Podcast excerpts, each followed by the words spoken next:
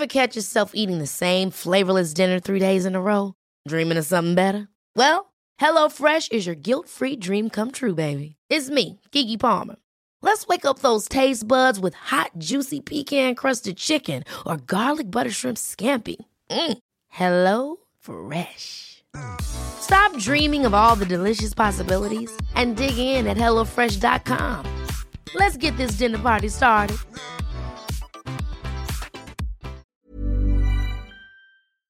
Último episodio de la Escuela de Verano Kenso, donde hemos reseñado aquellos libros de productividad personal que son referentes. Hoy cerramos con Hyperfocus de Chris Bailey. Y ahora que septiembre está a la vuelta de la esquina, esta habilidad de focalizarte será clave para dar lo mejor de ti. Y antes permítenos una vez más agradecer esta escuela de verano Kenso a los patrones del podcast, porque gracias a ellos es posible que cada semana tú escuches este podcast. Si tú también quieres unirte a esta comunidad con todos sus beneficios, te esperamos en www.kenso.es barra círculo. Y cada capítulo lo hemos dedicado a una fundación, ONG o proyecto donde nos hemos sentido comprometidos. En este caso, Oxfam Intermon, con quien hemos trabajado mano a mano en su teletrabajo. Oxfam Intermon son personas que forman parte de un movimiento global y que luchan junto a las poblaciones desfavorecidas para erradicar la injusticia y la pobreza, para que todas puedan ejercer sus derechos y disfrutar de una vida digna un mundo sin pobreza, donde las personas puedan influir en las decisiones que afectan a sus vidas, ejercer sus derechos en el que todos los seres humanos sean valorados y tratados con equidad. Si quieres apoyarles, te recomiendo que visites su página web en www.oxfamintermon.org barra es. Y ahora te dejo con la reseña de Hyperfocus. Disfruta mucho.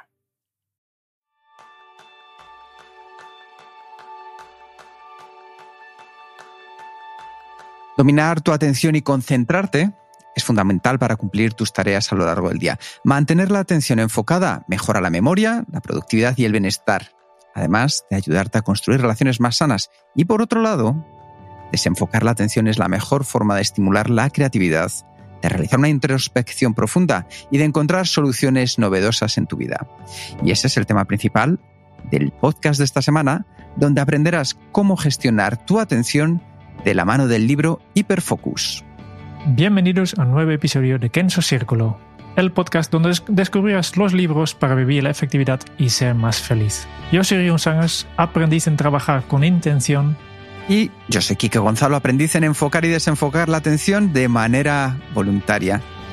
Muchísimas gracias, como siempre, a todos vosotros, patrones de Kenso Círculo, que nos ayudáis a poder lanzar este podcast y con muchas ganas de, de este libro, porque, Jerún, hoy nos traemos aquí a la modernez, por así decirlo. Es uno de los libros más recientes, el que has elegido. Sí, sí, sí. Y tenemos que decir que es un libro muy interesante. Yo quizá voy a dejar ya un poco ese gancho.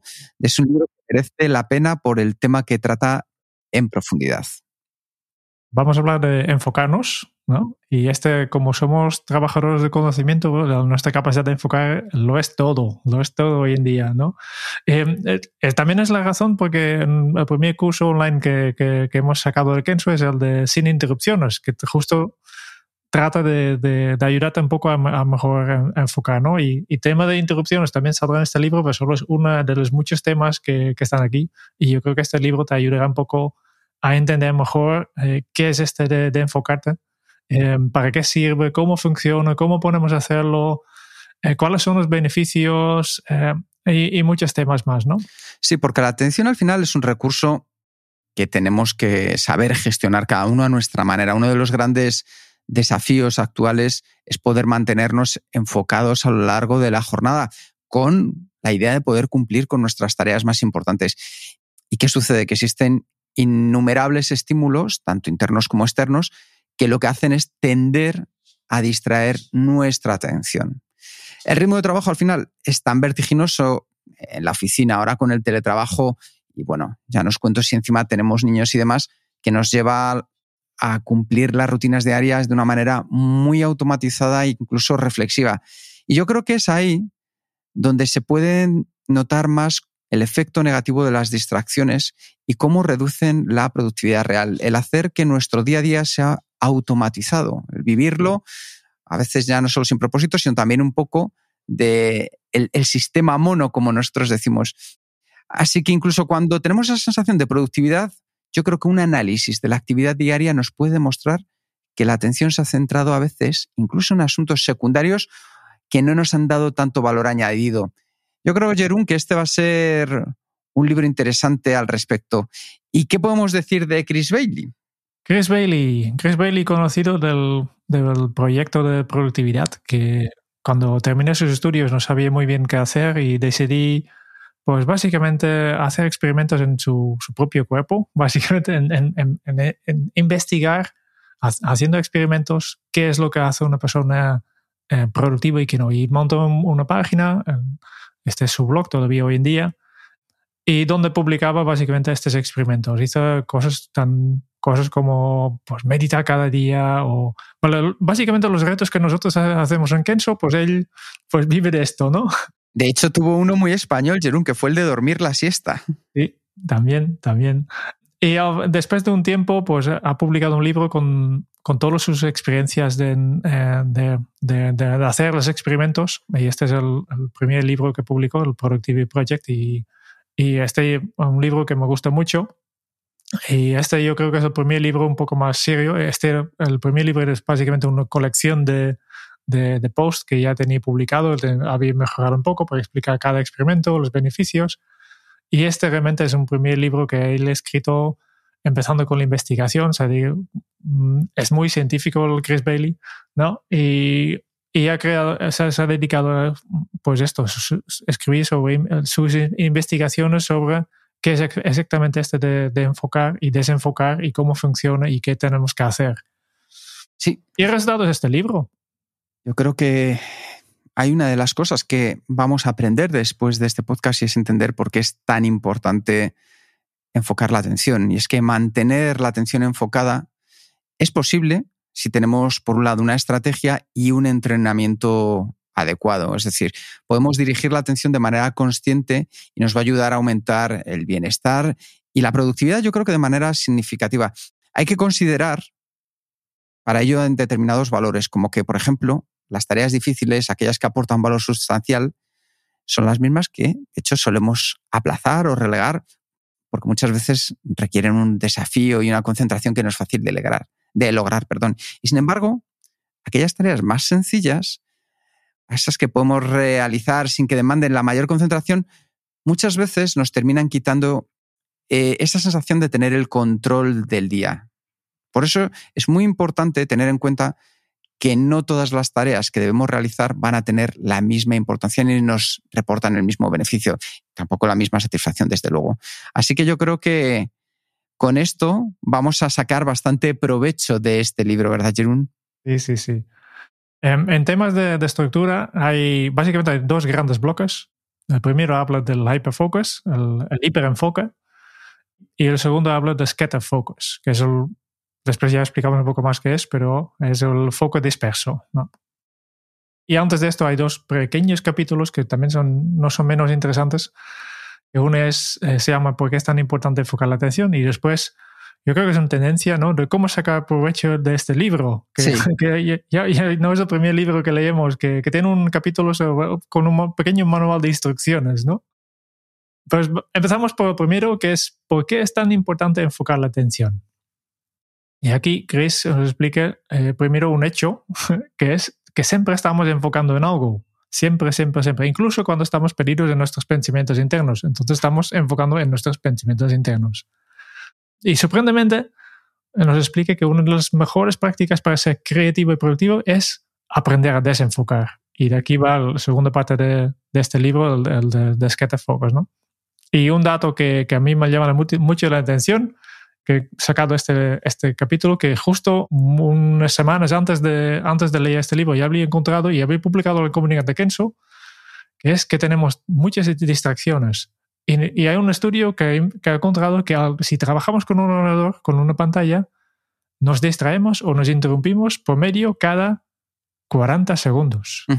40 segundos tardaremos en distraernos nosotros mismos o, por Por lo tanto, tenemos nuestros días de que estamos trabajando con, con el ordenador por medio ¿no? divididos en bloques de 40 segundos para trabajar.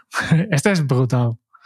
Es, es, tremendo, Jerón. A mí es una de esas cosas que me fascinan porque en el fondo muchas veces pensamos que estamos bajo control de nuestro día a día y no es así, porque nuestra mente no es capaz de realizar dos tareas al mismo tiempo. Nosotros podemos pensar que sí, pero la verdad es que no. Podemos alternar entre tareas, pero no es posible, por ejemplo, leer un libro y escribir al mismo tiempo un correo para una persona que te está pidiendo algo, o resolver un problema matemático y mantener una conversación con otra persona. De hecho, nosotros lo hacemos mucho en los talleres con aquellas personas que dicen que son expertos en multitarea. Entonces les sacamos y les ponemos cuatro personas alrededor para que hagan diferentes cosas. Matemáticas sencillas, que repita una frase, que repita los gestos que está haciendo otra persona delante y se encuentran que son incapaces. ¿Qué sucede? Que nosotros pensamos que tenemos ese poder de la multitarea y en el fondo es como subir y apagar interruptores para encender la luz de manera muy rápida. El cerebro necesita conectar y desconectar unos y otros y eso lo que hace es que desenfoquemos mucho nuestra atención o que pensemos que en el fondo lo que estamos, a donde nos estamos enfocando no es el lugar correcto. Y yo creo que hay un punto que es, Jerún, no sé si para ti te parece muy interesante también, y es que realizar varias actividades, siempre cuando intentamos mantener la atención en varias actividades, resulta en la mayoría de los casos menos eficiente y más estresante. No sé si estás de acuerdo con ello. Sí, sí, absolutamente. hay, después hay un, todo un, casi que todo un capítulo sobre la multitarea, ¿no? Pero sí, sí, aquí está un poco el problema, ¿no? Por tanto, nuestro, nuestro trabajo, especialmente en esta era, en esta época que, cada vez hay más inteligencia artificial, hay robots que nos hacen parte del trabajo y que también vienen por, tu trabajo, al menos una parte, ¿no? Eh, y, ya me parece bien, porque hay muchas tareas que yo ni, ni quiero hacer, ¿no? Me gustaría que, que, un robot lo hace, pero hay, hay una parte del trabajo que los robots no pueden hacer y, y estas tareas son justo estas tareas de, de, concentración, donde tú estás concentrado, que están, son tareas complicadas o complejos incluso, ¿no? Y para estas tareas necesitas enfocarte, necesitas gestionar tu atención. Porque al final, cuando nos enfocamos de manera consciente en las tareas, redunda en una mayor capacidad para recordar y asimilar la actividad. Y esto se, se aplica de manera especial, por ejemplo, a las relaciones familiares. Cuando pasas tiempo de calidad con tus hijos, dedicándoles una atención enfocada, se generan recuerdos mucho más duraderos y los momentos se vuelven más significativos. Asimismo, también es más fácil relajarse ante el trabajo, puesto que siempre se está actuando con un propósito, en teoría, reflexionado. Entonces, aquí, Jerún, sí que me gustaría, antes de pasar al tema de hiperenfoque, que tengamos claras, como muy bien decías antes, qué nos vamos a encontrar. Y desde esta perspectiva de gestionar la atención, eh, Chris nos habla de cuatro tipos de tareas. Tareas necesarias, que son muy productivas y requieren de cierto esfuerzo, suelen ser normalmente menos estimulantes. Por ejemplo, una reunión para definir los presupuestos sería un ejemplo. Luego tenemos tareas superfluas, que son aquellas actividades con escaso muy poco rendimiento, como reorganizar, por ejemplo, los archivos de tu ordenador o reorganizar el escritorio, que estas además las solemos realizar cuando se quiere evitar hacer otras tareas que nos demandan más Normalmente, en muchos casos, pues no son ni estimulantes ni divertidas. Luego están las tareas entretenidas, aquellas que incluyen distracciones como eh, chatear en las redes sociales, interactuar con los compañeros de trabajo, y aunque son estimulantes, no nos producen los beneficios o el rendimiento que nos gustaría para avanzar. Y por último están las tareas con un propósito. Estas son las más importantes las que fundamentan la labor de, como decía Jerún, nosotros que somos trabajadores del conocimiento. Pues, por ejemplo, para un actor sería ensayar y actuar, para un escritor leer escribir. Son satisfactorias y demandantes. Así que si tenemos en cuenta que tenemos estas cuatro tareas, ya podemos poner en mayor contexto lo que vamos a empezar a ver a partir de ahora con el hiperfocus.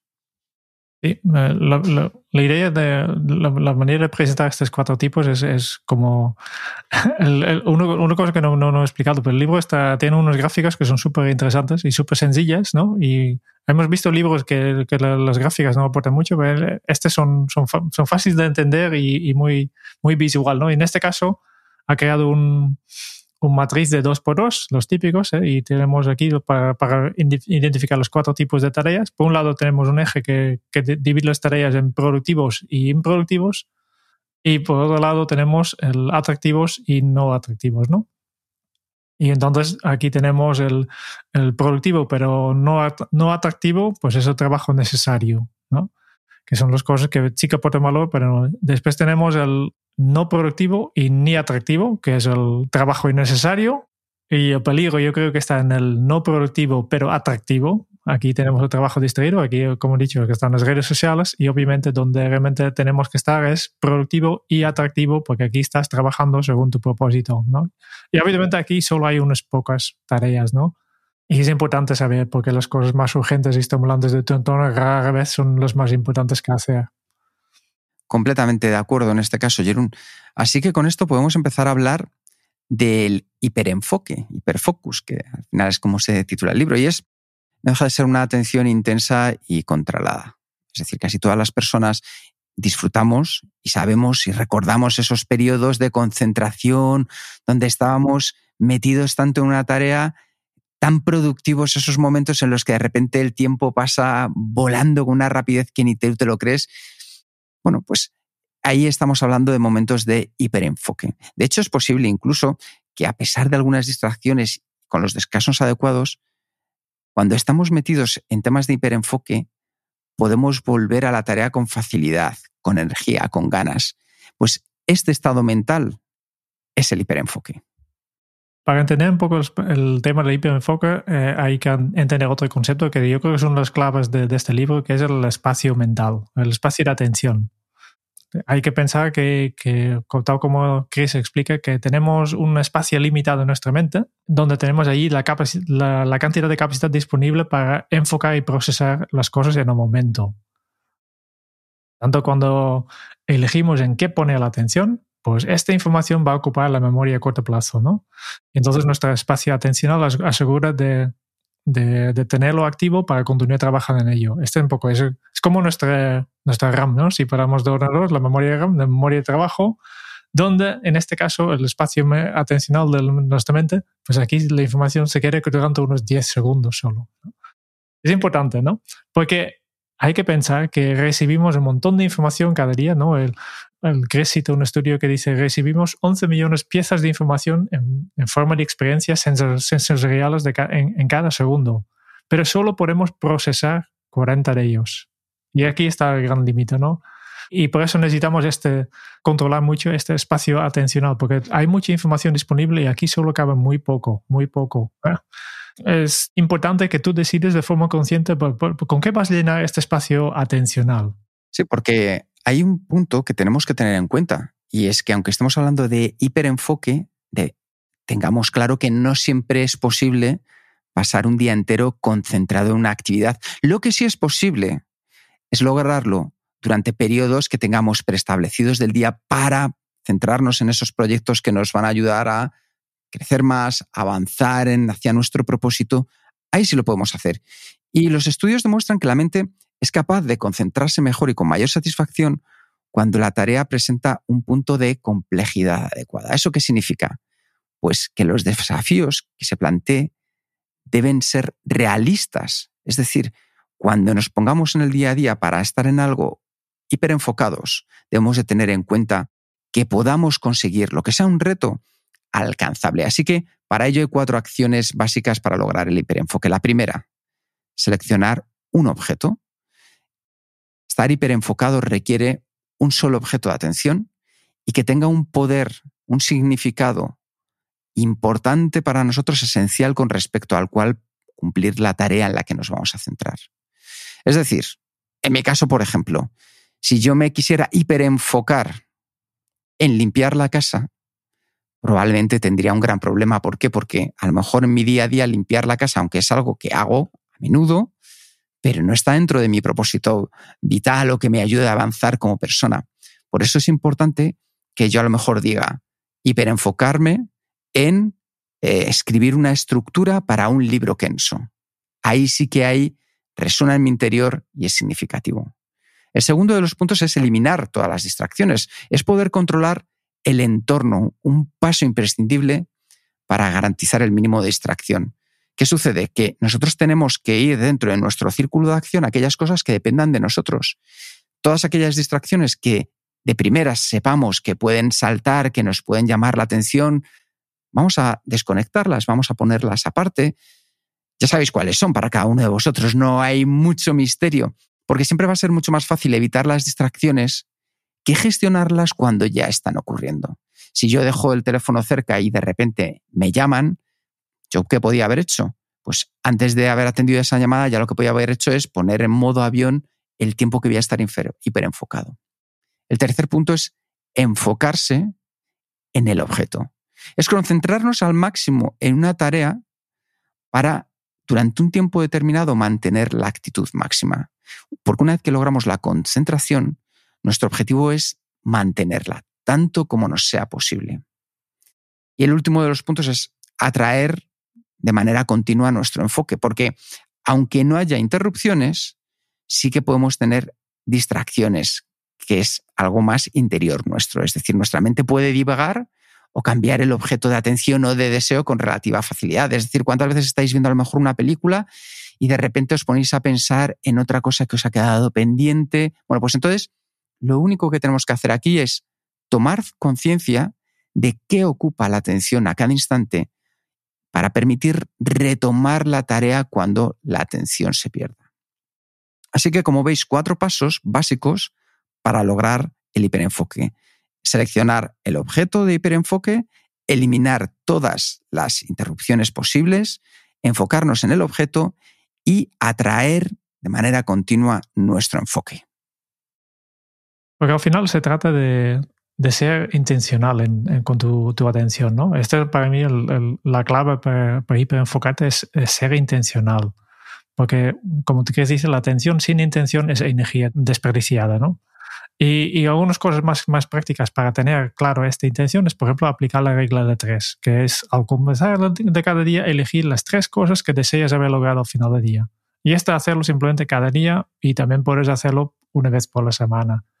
Otro consejo que, que Chris nos da, y hemos hablado ya una vez de esto, de, de programar una, una, que llama una, una campana de conciencia, ¿no? que suene cada, cada hora y con, cuando escuches la campana, pues te das cuenta y eh, es un, un, señal que te hace pensar ahí, en qué estoy enfocado en este momento. Es lo que, lo que había intentado de hacer y, y, finalmente, en, este, en, en, relación al hiperenfoque, me, me, me, pareció muy interesante lo que, lo que Chris escribió sobre la investigación del Peter Goldwitzer, que ha encontrado que cuanto más específica es la intención, con, cuanto más detalles hemos definido nuestra intención, pues mayor es la probabilidad de éxito en la finalización. ¿no? Y además ha dicho que, que establecer eh, intenciones específicas pues puede duplicar, incluso triplicar tus probabilidades de éxito. Y esto obviamente solo con intenciones o tareas un poco más complicadas, porque las intenciones fáciles de lograr no tienen que ser tan, tan específicas. A mí hay una frase que me ha gustado mucho, Jerún, es que nunca se está demasiado ocupado para hiperenfocarse.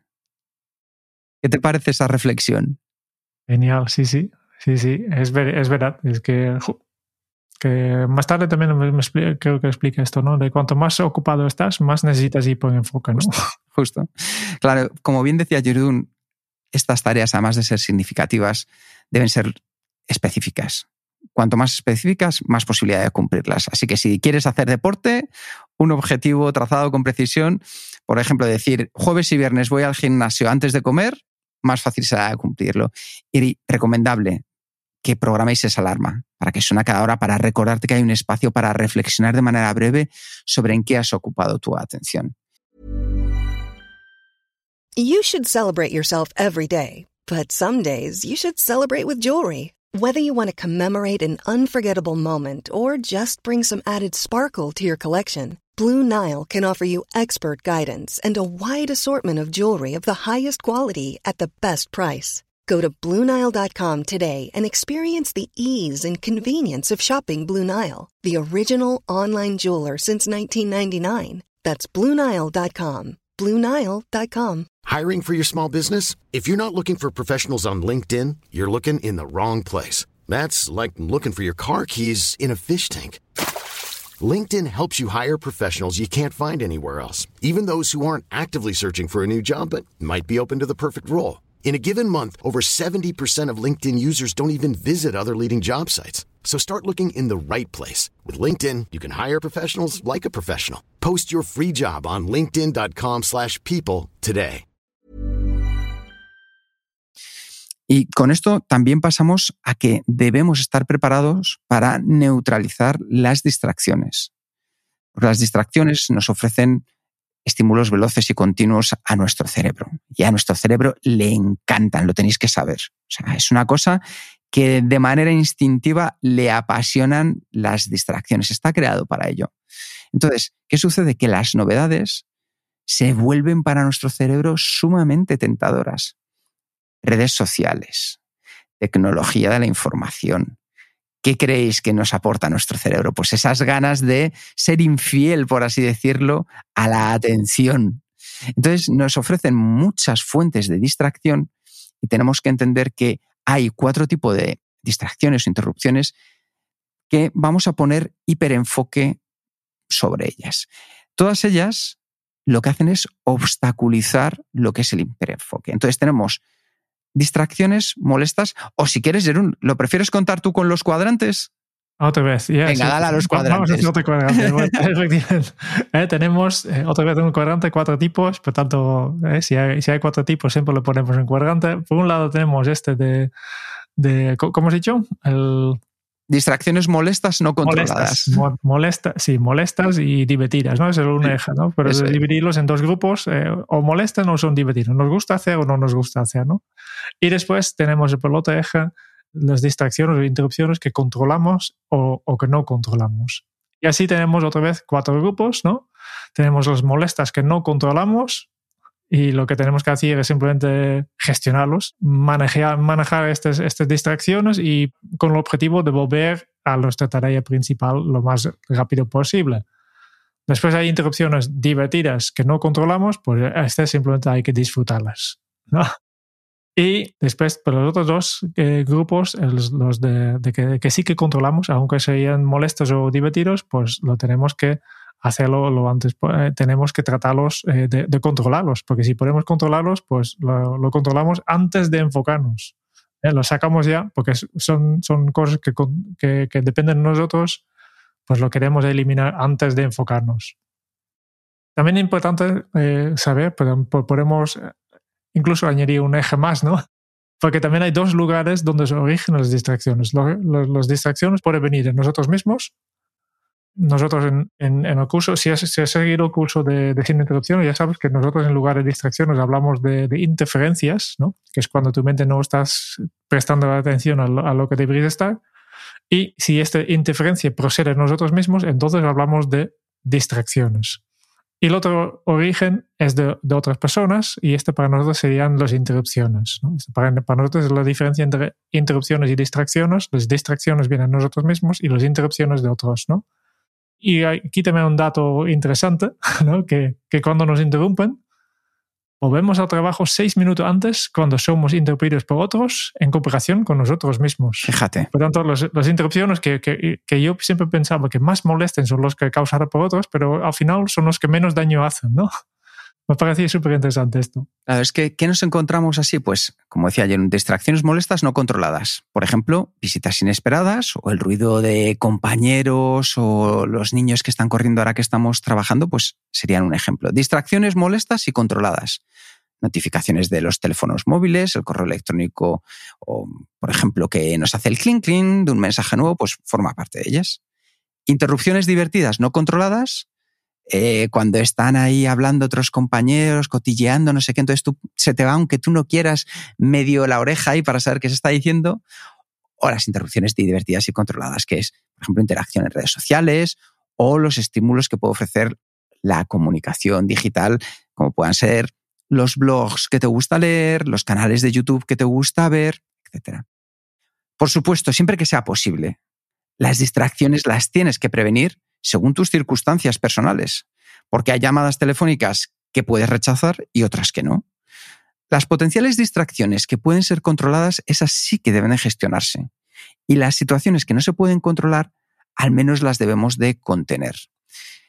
Esto lo que hace, como muy bien explicaba Jerún, es que al final entendamos que hay cosas que están fuera de nuestro alcance. Entonces, no esperemos, como a mí me pasa muy a menudo, que mi madre me llama cinco veces al día porque a lo mejor se aburre y yo estoy ahí enfocado en algo concreto.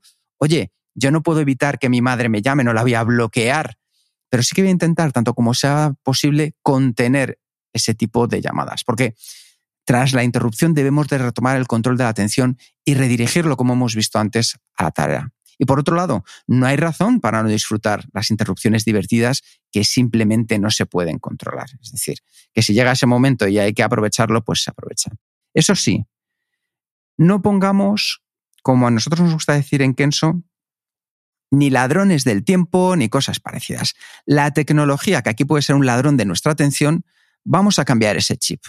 Porque también la tecnología nos ofrece herramientas para minimizar las distracciones. Hay muchos programas, aplicaciones para dispositivos, para tu ordenador, para tu portátil, para tu tableta, que neutralizan las notificaciones y los estímulos que te pueden interrumpir. Y en ese sentido, debemos establecer, por ejemplo, horarios estrictos para leer el correo electrónico. Para evitar las distracciones digitales puede, ser muy eficiente utilizar el modo avión de los dispositivos. Usar auriculares que neutralicen el ruido exterior. Incluso desconectarnos completamente de la red, del wifi durante unos momentos para trabajar en algo hiperenfocados. Todo eso son medidas útiles. Vamos a buscar nosotros también cómo sacar el máximo provecho para que se conviertan en un gran aliado. No vamos a echarle la culpa, sino que vamos a utilizar la sinergia que nos proveen. En la oficina o ahora en casa, sabemos que se presentan distracciones y es posible, desde luego, salir. Es recomendable buscar a veces otros espacios de trabajo. Ahora mismo que estoy con mi mujer en la misma sala, ¿qué sucede? Que no os podéis imaginar el número de videollamadas que tiene en casa de herrero cuchillo de palo. ¿Qué es lo que hacemos? Que cuando uno quiere estar hiperenfocado, se va al baño, literalmente. Pues bueno, tenemos un baño que incluso se puede hacer videollamadas desde allí porque es más o menos estético, pero es el baño. Nos permite estar en un entorno mucho más controlados.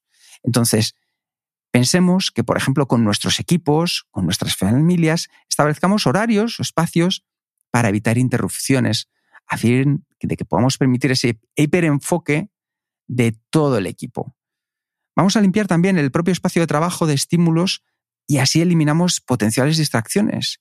Y el móvil, el móvil también lo podemos retirar de nuestro alcance colocándolo en otra habitación para eliminar la tentación de ver quién nos ha escrito, quién nos ha llamado si nos queremos hiperenfocar. Así que, ¿qué podemos hacer en cambio? Pues coloquemos plantas o estímulos visuales relajantes, que yo sé, Jerón, que eso es una de las cosas que a ti más te atrae, porque siempre tienes plantas o tienes algún uh, muñeco, algo que te trae buenos recuerdos, ¿verdad? Sí, sí. Eh, hay, que, hay que hacer el entorno tuyo. Es el entorno es importante. nosotros no, hablamos de, siempre del diseño del entorno para, eliminar las distracciones, ¿no?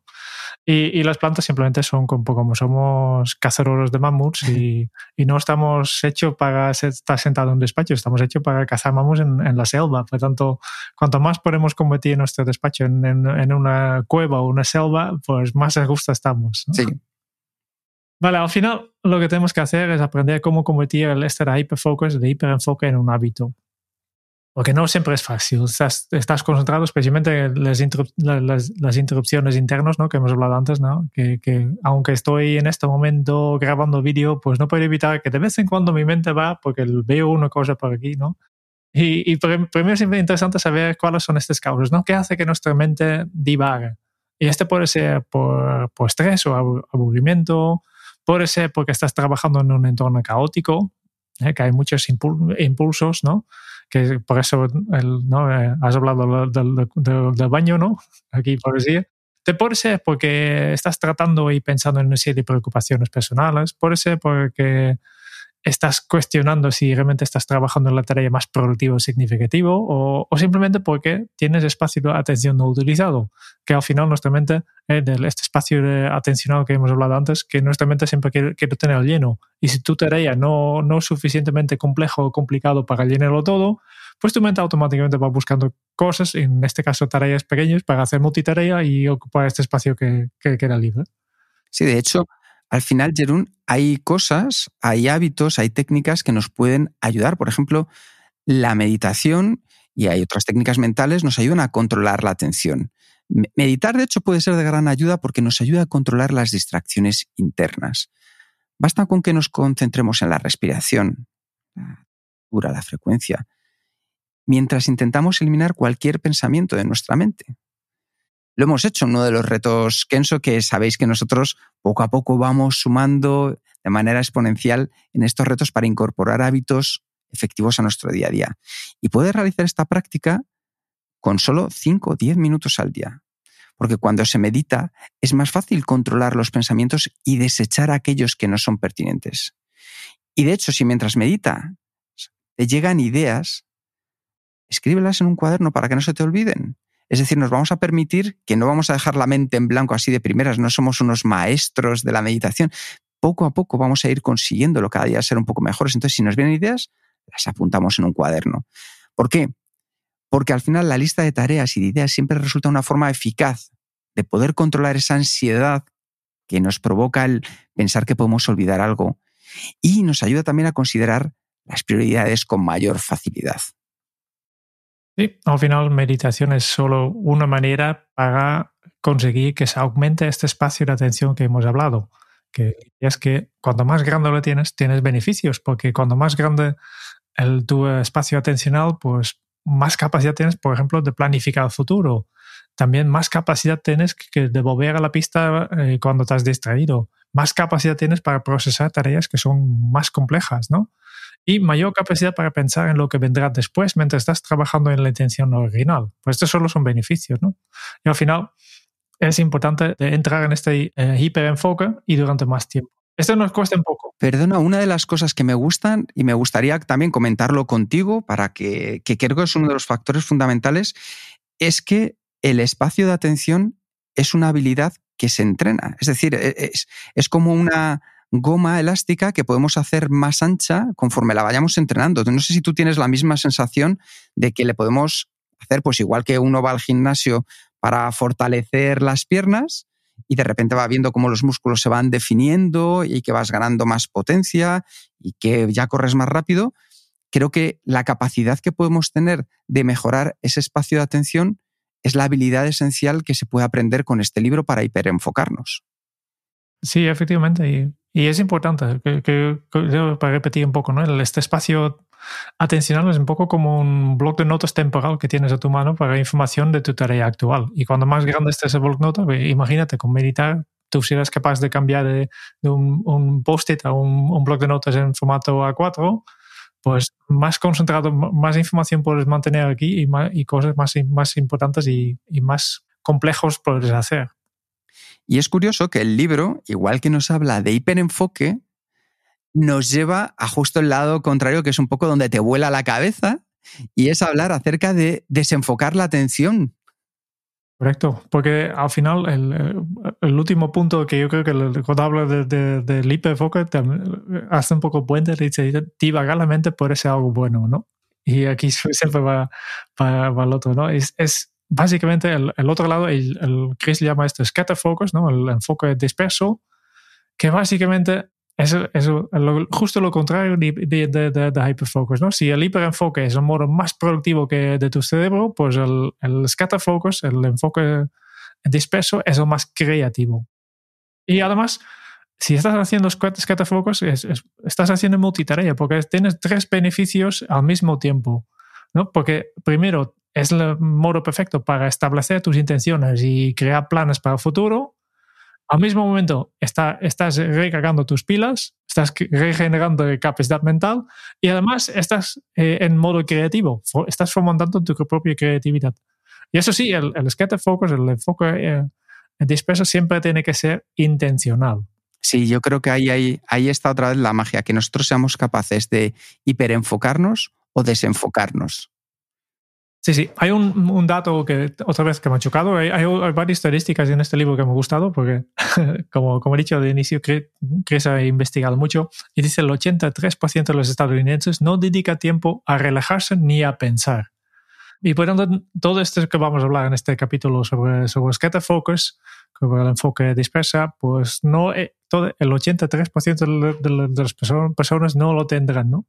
Sí, porque al final desenfocar la atención de manera completa nos produce numerosos beneficios. Cuando nos permitimos dispersarnos y divagar, se realizan conexiones neuronales que estimulan la creatividad, que permiten al cerebro relajarse y recuperar energías. Al divagar, lo que solemos hacer es proyectar al pasado, al futuro y reflexionar sobre nuestro presente. Y esto brinda una mayor perspectiva de nosotros mismos y nos permite planear a largo plazo. Y para eso existen tres modos de desenfocar la atención. El primero, el modo de observación, que se presenta cuando se presta atención a estímulos aleatorios del entorno sin fijarse en ninguno en particular mientras se divaga de un pensamiento a otro.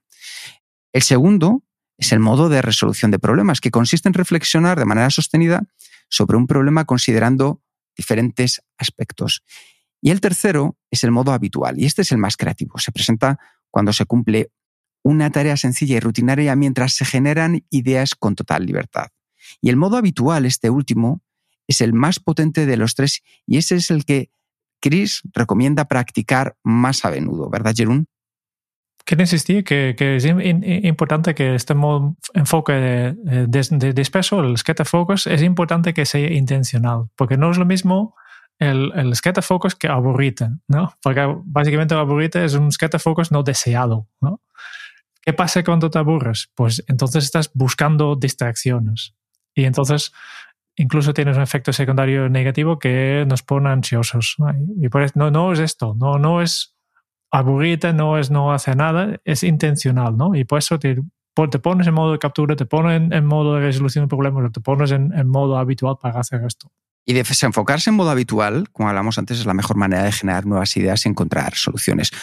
Cuando logras ese estado en el que tu subconsciente comienza a realizar asociaciones y procesos mentales que pueden resultar sorprendentes. Salir a caminar un poco mientras estamos en este modo es la mejor forma de generar nuevos pensamientos, porque todo ambiente, especialmente estimulante, como una ciudad que visitas por primera vez, o, como dice Jerún, volver a la cueva, es decir, si vamos a pasear a un sitio pues, con naturaleza, es muy favorable para fomentar nuestra creatividad y poder conectar ideas. Y en ese sentido, cuanto más enriquecedora sea la información y los estímulos que consumas, tu creatividad será más potente. Y por el contrario, todo el entretenimiento basura o relaciones sociales que aporten poco nos van a generar un valor casi nulo. Eh, hemos visto varios beneficios. ¿no? Uno de estos es recuperar la atención. Y un dato interesante para mí es cuanto más a menudo recargamos a través de scatter focus, más energía mental tenemos y por tanto ganamos. Y, este, todo el mundo sabemos, hemos, hemos, hemos, comentado muchísimas veces, muchísimas veces en este podcast, ¿no? De, cuanto más trabajo tienes, tienes, cuanto más cargo de trabajo tienes, más importante es descansar.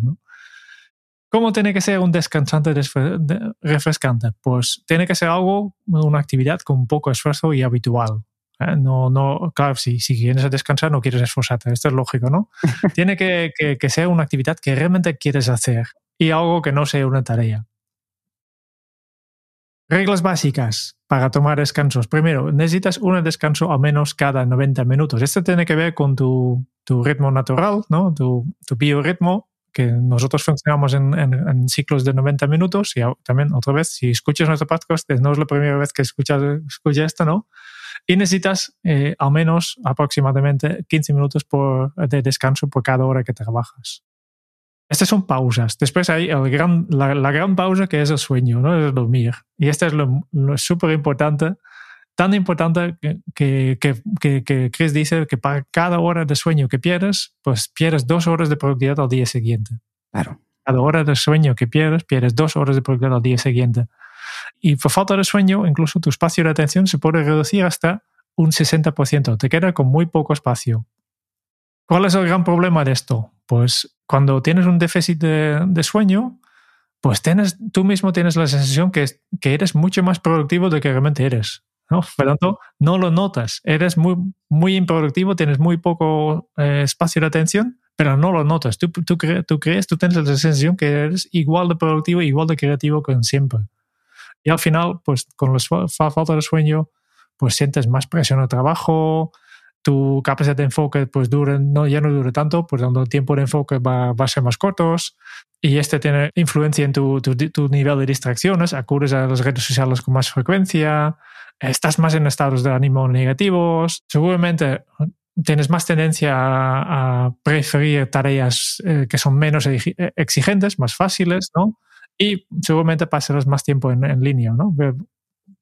Yo creo que el descanso es uno de los grandes factores que más influyen en nuestra efectividad. Es algo que no nos cansamos de recomendaros y que es de las cosas más sencillas de poder aplicar. Así que aquí tenéis otro ejemplo más con datos de por qué es importante. Y para ir terminando el libro, hay un punto que hemos hablado de hiperenfoque y desenfoque. Y hay un lugar donde confluyen, y es que es posible combinarlos a ambos para mejorar tu desempeño, porque alternar el desenfoque con el hiperenfoque puede ayudarnos a ser más productivos, a mejorar nuestra creatividad y vivir una vida, desde luego, mucho más plena, de acuerdo a nuestras necesidades, como decía Jerún, siempre con la intención, tanto en uno como en otro, podemos hiperenfocarnos cuando necesitemos ser productivos y eficientes o desenfocarnos cuando tengamos la necesidad de generar ideas o realizar ejercicios de introspección o relajación. Con práctica, con entrenamiento, con constancia, es posible obtener beneficios de ambos procesos y aprovechar al máximo tu potencial para sacarlo.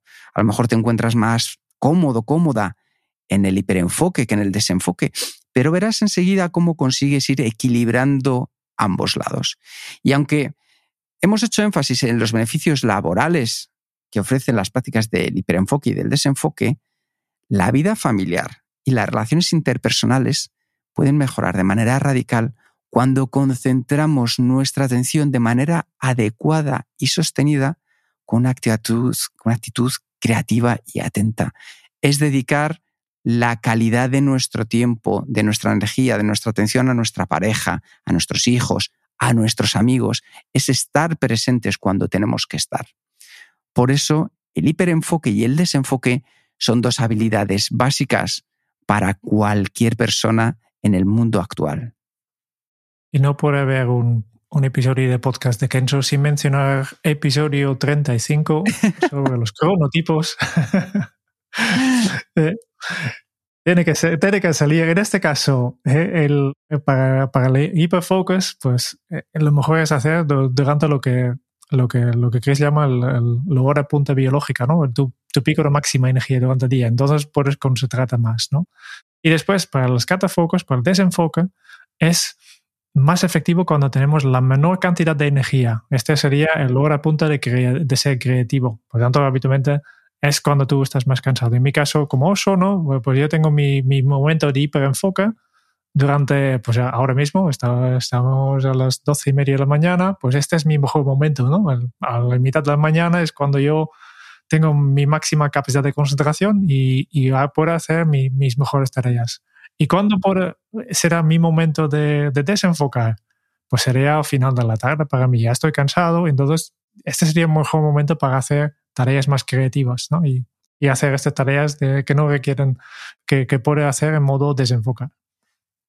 Pues como veis, le podemos sacar mucho partido a este libro que esperamos que os haya sido de utilidad esta reseña, resumen que os hemos hecho del mismo. Así que pasamos al estilo y valoración. Y Jerún, te dejo que seas el primero porque como me toca elegir siguiente libro, pues ya hago todo del tirón. Vale, no sé si has notado, pero yo soy fan de, fan de Chris desde hace mucho tiempo y tiene una razón porque es uno de los pocos escritores que, que, es capaz de, escribir de una forma muy táctica, muy estratégica, ¿no? de muy, muy práctica. Realmente hay, hay cosas muy accionables, pero con un buen fondo de, de, de investigación científica, de, de, historias, es, fácil, es muy fácil de leer el Chris básicamente escribe como habla, no hay palabras difíciles, salvo focus y hyperfocus, pero si dominas estas dos palabras, este libro es súper fácil de leer. Y yo creo que también en, eh, el tema también está bien elegido, ¿no? Es un tema muy actual que hasta ahora no había demasiado atención, no, no conozco libros que anteriores que dedican exclusivamente al tema de, de, atención, de gestión de atención, y, y por eso eh, esta combinación de cosas, yo, yo directamente pondría cinco estrellas a este libro. Has estado ahí a tope, Jerún. En mi caso, voy a comenzar directamente con la puntuación. En mi caso es un cuatro y medio. Es un libro, como bien decía Jerún, que por un lado tiene lo mejor de estar basado en los puntos científicos, en las aportaciones que te hace dentro del día a día, es un libro que se nota mejora sobre eh, su primer libro, porque este es el segundo libro que Chris ha escrito, y se nota que ha sabido enfocarse, nunca mejor dicho, de mejor manera en el tema, y probablemente se convierta en el referente, en el libro de referencia, cuando tengamos que hablar de lo que es la concentración. Más allá de un título como Hiperfocus, que pueda parecer muy marketingiano, lo que vas a encontrar en el trasfondo es mucha ciencia, mucha realidad y mucha cercanía. Yo le pongo un cuatro y medio porque considero que todavía puede dar algo más en, ello. ¿Y cuál es el siguiente libro, Jerún, que vamos a leer? tengo mucha curiosidad. ¿Qué vamos a hacer? Este pues tú has elegido el más moderno y yo me voy a ir al más primigenio o uno de los mayores eh, y nos vamos a retrotraer muchísimos años atrás. Son las meditaciones de Marco Aurelio. Es un libro que escribió el emperador romano y es probablemente la base de referencia de lo que hoy conocemos como el estoicismo. Jerún, así que te pillo a vuela pluma un poco. ¿Qué te parece que tratemos el tema del estoicismo? Genial, genial. No, eh. Llevo investigando los estoicos durante, durante bastante tiempo ya, porque es una filosofía de vida que, que, aunque ya tiene más de 2000 años, todavía es muy actual. Eh, este libro de Marco Aurelio no, no he leído, he leído las cartas de Séneca, esto sí. ¿eh? Otro, otro clásico de estoicismo y efectivamente el Marco Aurelio, este libro se, lo que yo he entendido de este libro es que, claro, como es un, el Marco Aurelio en su caso era un emperador eh, y su, su, vida y su trabajo parece bastante en lo que estamos viviendo hoy en día, con mucha incertidumbre, con, con problemas, con... sí. Eh, por tanto, eh, hay muchas lecciones que, aunque ya tienen más de 2.000 años, que son igual de válidas hoy en día, al menos el, es lo que he entendido, pues tengo, ganas de leerlo, sí, sí. veréis que hablaremos de determinismo, de la filosofía de la tranquilidad, de la indiferencia ante la muerte, de simplificar la vida y del arte del buen vivir. Así que tengo muchísimas ganas de poder reseñar este libro con vosotros el próximo mes. Muchas gracias por escuchar el podcast de Kenso. Si te ha gustado, te agradeceríamos que te suscribas al podcast lo compartas en tus redes sociales o dejes tu reseña de 5 estrellas para ayudarnos a llegar a más oyentes. Y si quieres conocer más sobre Kenso y cómo podemos acompañarte a ti, a tu equipo o a tu organización en el camino hacia la efectividad personal, puedes visitar nuestra web kenso.es. Te esperamos la semana que viene en el próximo episodio del podcast de Kenso donde Kike y Jerún buscarán más pistas sobre cómo ser efectivo para vivir más feliz. Y hasta entonces, ahora es un buen momento para poner en práctica un nuevo hábito Kenso. La atención con intención es energía aprovechada. Nos escuchamos pronto. Chao.